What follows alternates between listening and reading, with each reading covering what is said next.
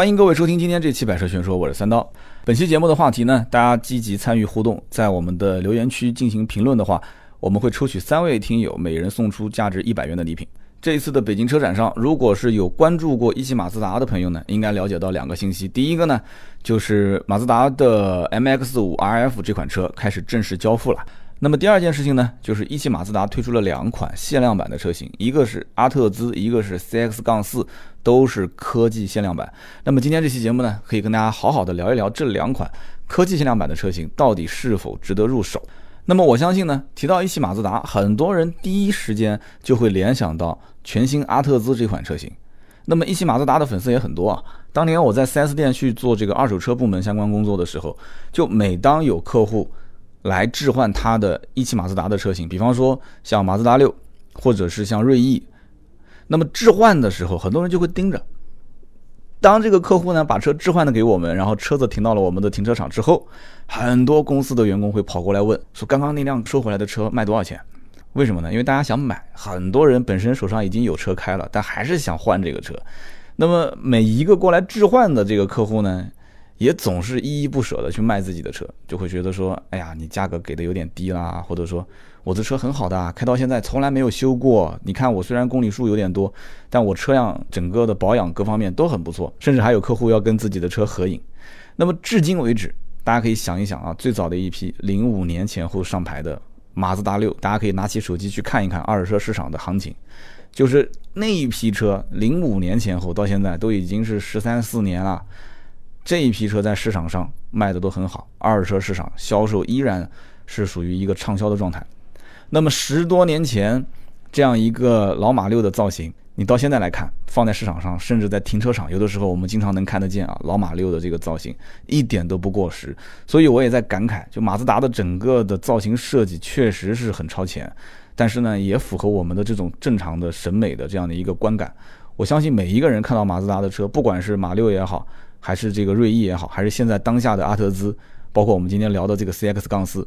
外形上基本上，如果按照十分给分的话，大多数应该都能给到九分以上，是不是？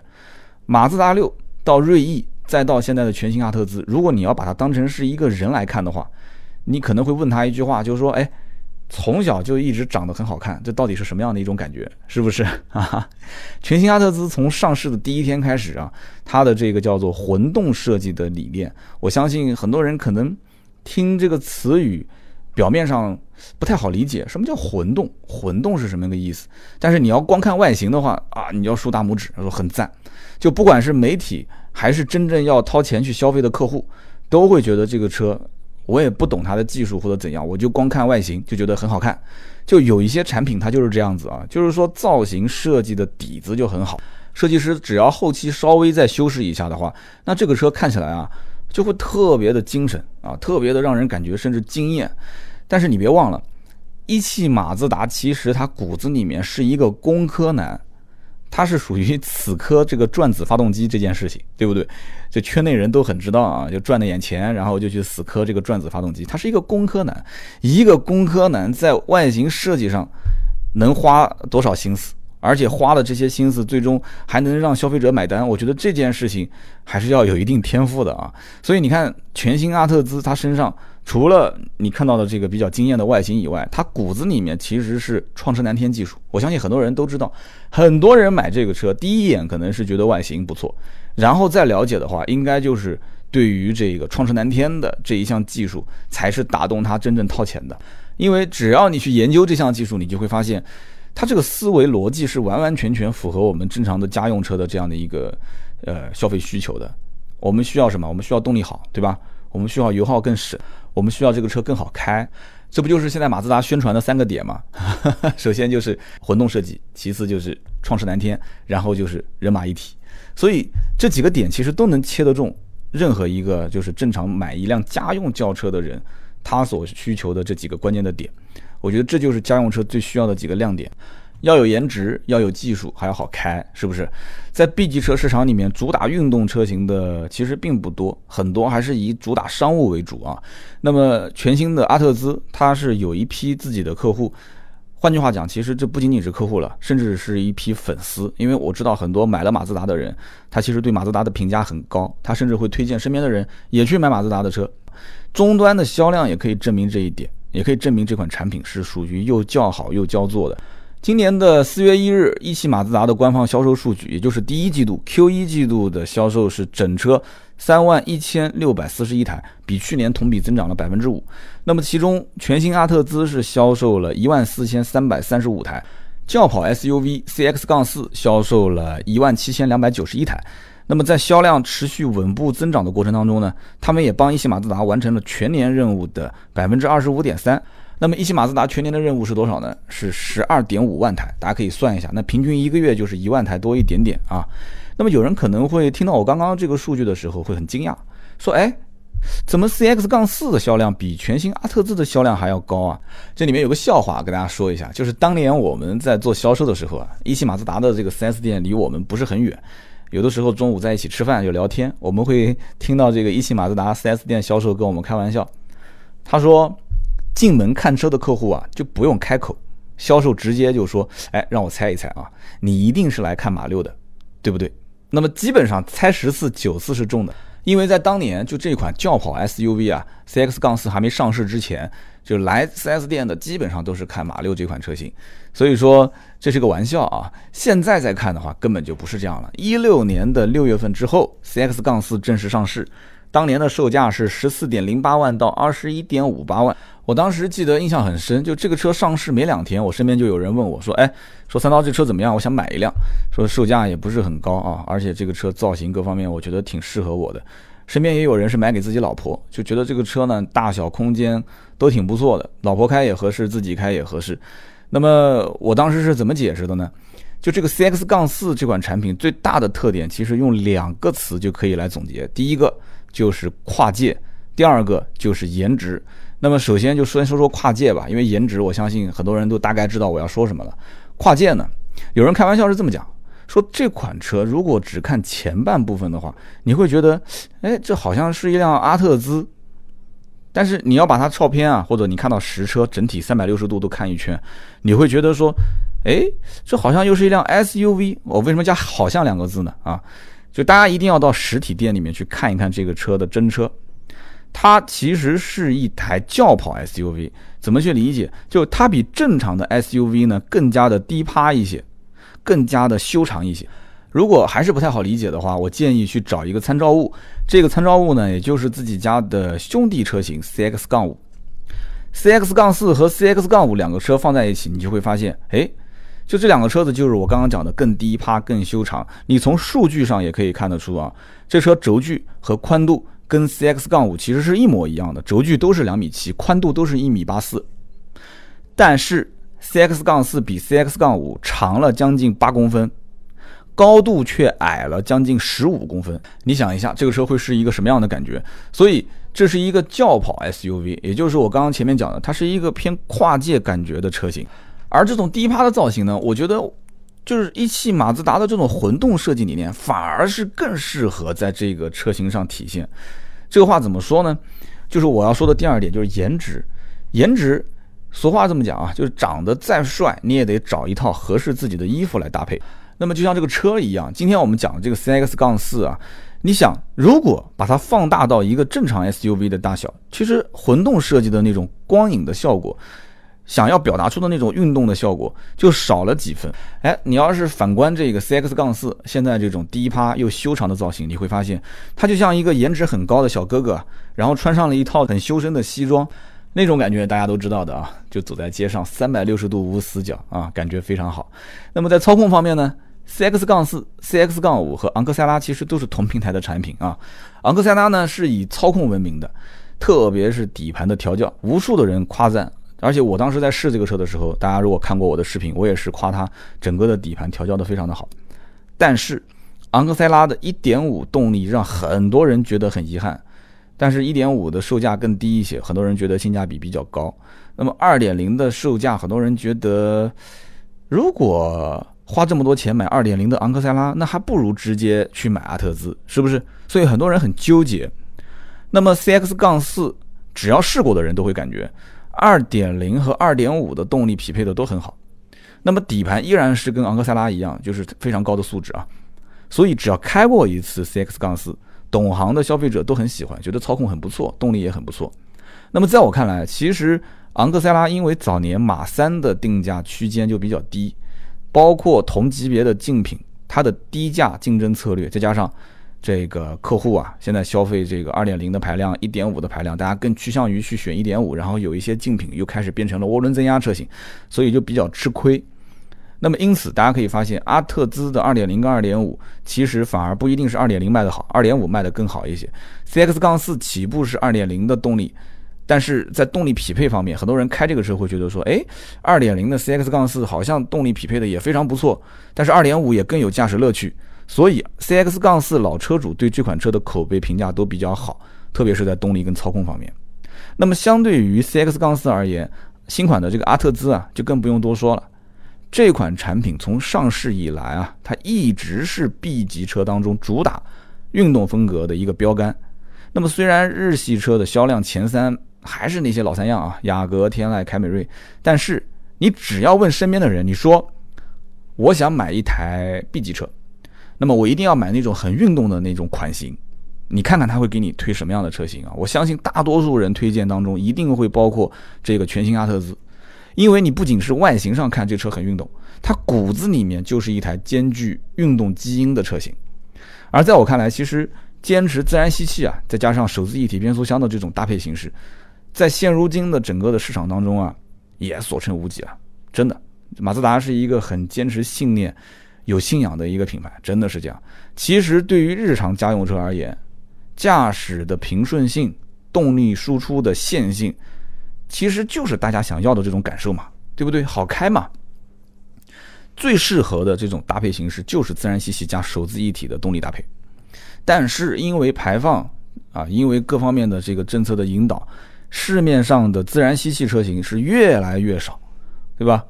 涡轮增压车型是越来越多。涡轮增压一般都是搭双离合变速箱，而在国内声量啊比较大的又比较强势的一些品牌，因为自己是涡轮增压加双离合变速箱嘛，所以就开始呃引导大家，告诉大家说这个是黄金搭配的方式啊，这个动力总成对吧？是黄金搭配。那么日系车在这方面呢，其实宣传啊声量没有那么大。所以呢，很多的消费者其实也不是很清楚，就在老百姓的心里，到底是涡轮增压加双离合，还是自然吸气加手自一体，这两个搭配形式谁能排第一，谁能排第二呢？是不是？那么开过阿特兹的人其实都很清楚，就这款车综合素质是非常高的，外形就不说了啊，国内老百姓其实最早接触混动设计就是这款车阿特兹嘛。那么在动力方面，阿特兹它的发动机可以拥有十三比一的高压缩比。大家可以想一想啊，我曾经在节目里面说过，空气和汽油之间的燃烧混合比最多是十四比一啊，十四比一，它已经是可以达到十三比一的高压缩比了。那么燃油经济性方面以及扭矩方面都提升了百分之十五。那么一汽马自达讲究的是人马一体的驾驶感受，这个我之前在节目当中也提到过。什么意思呢？就是无论驾驶者还是乘坐者，大家注意啊，不仅仅是驾驶者，还有包括乘坐者，他都能感受到车辆。它这个反应是符合我们之前的预期的。那么全新阿特兹装配的是第六代的 EPAS 电动转向系统，它具有十四点二比一的齿轮比。那么再结合 DSC 电子车身稳定控制系统以及 TCS 牵引力控制系统之后呢，它能够给予驾驶者精准的转向性，并且提升了中低速的这个区域啊，它的灵活性跟高速区域的这样的一个稳定性。结合去年添加的黑科技，大家应该在网上见过啊，叫 GVC。加速度矢量控制系统，它使得全新的阿特兹在过弯的时候呢，方向盘不需要过度的去调整，便可获得一个精准的转向角度，而且不需要去二次修正。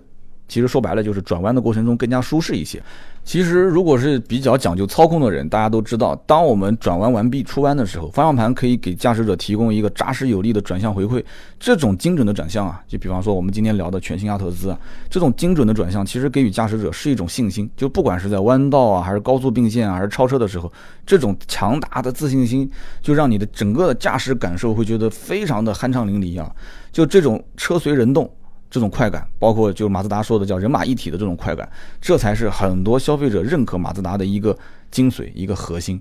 那么全新阿特兹和 CX 杠四这一次呢，在北京车展上啊，他们在各自的细分市场本身是有大批的粉丝。那么这一次又在北京车展推了一个叫做科技限量版，大概是什么个意思呢？跟大家解释一下。其实现在马自达的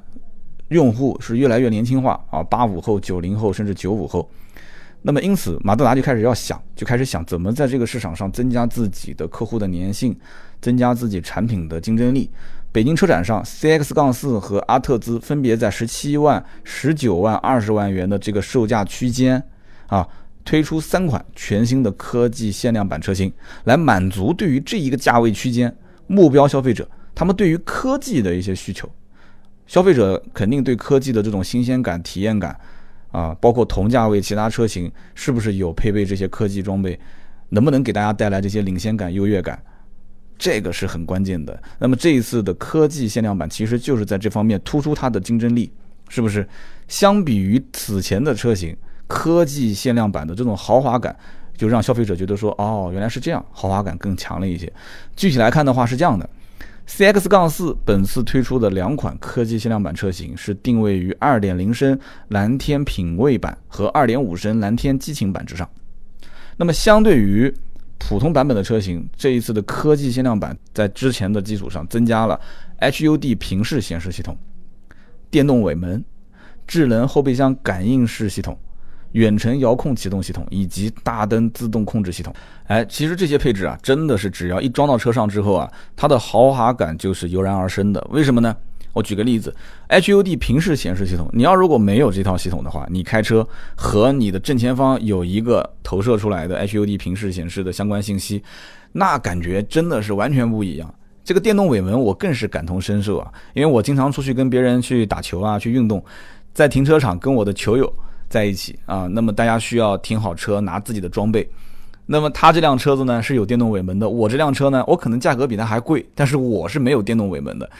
就明显在一那一刹那，他滴点一下啊，后备箱电动尾门开始自动合上，然后我得用手。有的时候呢，我两只手上都拿着东西，又很不方便，我只能把一个手上的东西先放下来，然后再去合上我的后备箱盖，再从地上捡起我的东西啊，这种感觉其实那一刹那来讲的话不是很好。所以你看，这一次增加了这两个啊，一个是电动尾门，第二个是智能后备箱感应式系统，就可以解决这个问题。那么远程遥控启动系统在夏天是非常有用的，远程遥控，而且跟朋友在一起吃完小龙虾，对吧？说不要着急，车内太热了，让我先把发动机启动一下，压缩机启动一下，让车内的空调先开启。哇，这个时候我估计很多人都会讲，这车太溜了。而这个大灯自动控制系统呢，我觉得不是给别人看的啊，这个完全是自己用的更加的顺手。就比方说我自己的车，就从买回来第一天起，我就没去控制过这个大灯，基本上都是放在 AUTO 的这个档上，啊，它是什么时候开，什么时候关，完全自动判断，